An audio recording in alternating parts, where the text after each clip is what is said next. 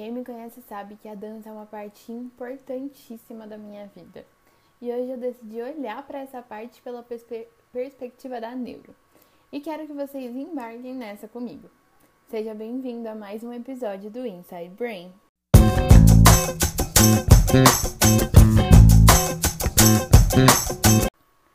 A dança é uma das formas mais antigas de expressão na humanidade mas só recentemente os neurocientistas decidiram começar a estudar a fundo o funcionamento do cérebro durante essa forma de arte.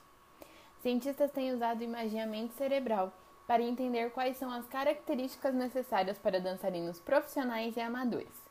O que se sabe basicamente é que para dançar é preciso ter consciência espacial, equilíbrio, intenção e sincronismo.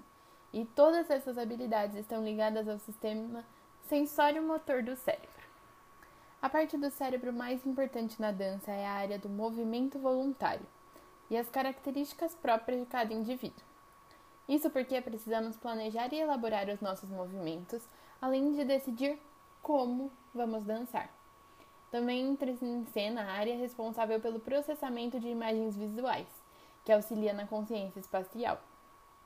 Também é importante lembrar que a área do nosso cérebro associada à música é importante nesse processo, já que os movimentos precisam estar sincronizados aos estímulos sonoros.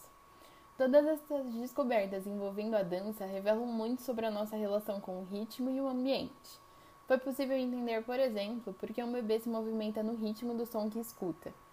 Todos nós temos a capacidade involuntária de produzir movimentos sincronizados com o som que estamos ouvindo. Assim chegamos a mais um ponto interessante sobre a neuro. Quando estudamos alguma área, por mais específica que ela seja, conseguimos entender os mais diversos comportamentos humanos e abrir ramos de estudo para áreas antes sequer imaginadas. Chegamos ao fim de mais um episódio do Inside Brain.